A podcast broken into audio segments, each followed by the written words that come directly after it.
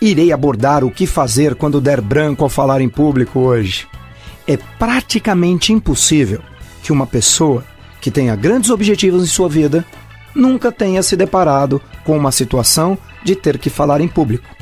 Para muitos, falar em público gera um verdadeiro pânico. As mãos começam a suar, a voz fica trêmula, o medo de dar o famoso branco vem à tona.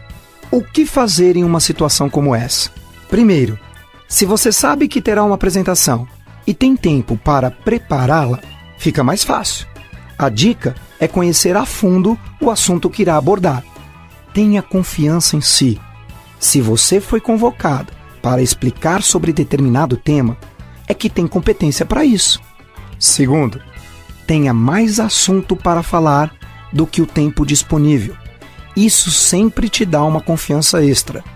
Terceiro, lembre-se, ao contrário do que muitas pessoas pensam, a plateia está sim torcendo por você, pois eles estão investindo o tempo deles para escutá-lo e, portanto, desejam que você se saia bem. Se der um branco, respire fundo, brinque com você mesmo. Pergunte a eles: Pessoal, o que eu estava falando mesmo? Sorria nesse momento.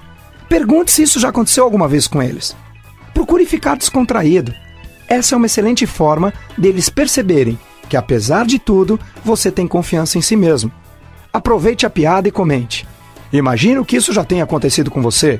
Esquecer do que você estava falando. Agora, o pior é quando você pergunta: O que eu estava falando mesmo? E a outra pessoa vira para você e diz: Não sei parece conversa de doido. Um não sabe o que está falando e o outro não sabe o que está ouvindo.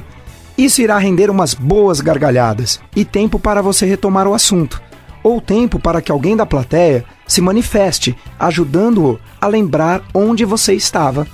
Fique tranquilo, o maior antídoto para o branco é conhecer a fundo o assunto que vai falar e ter tranquilidade de que você domina esse assunto.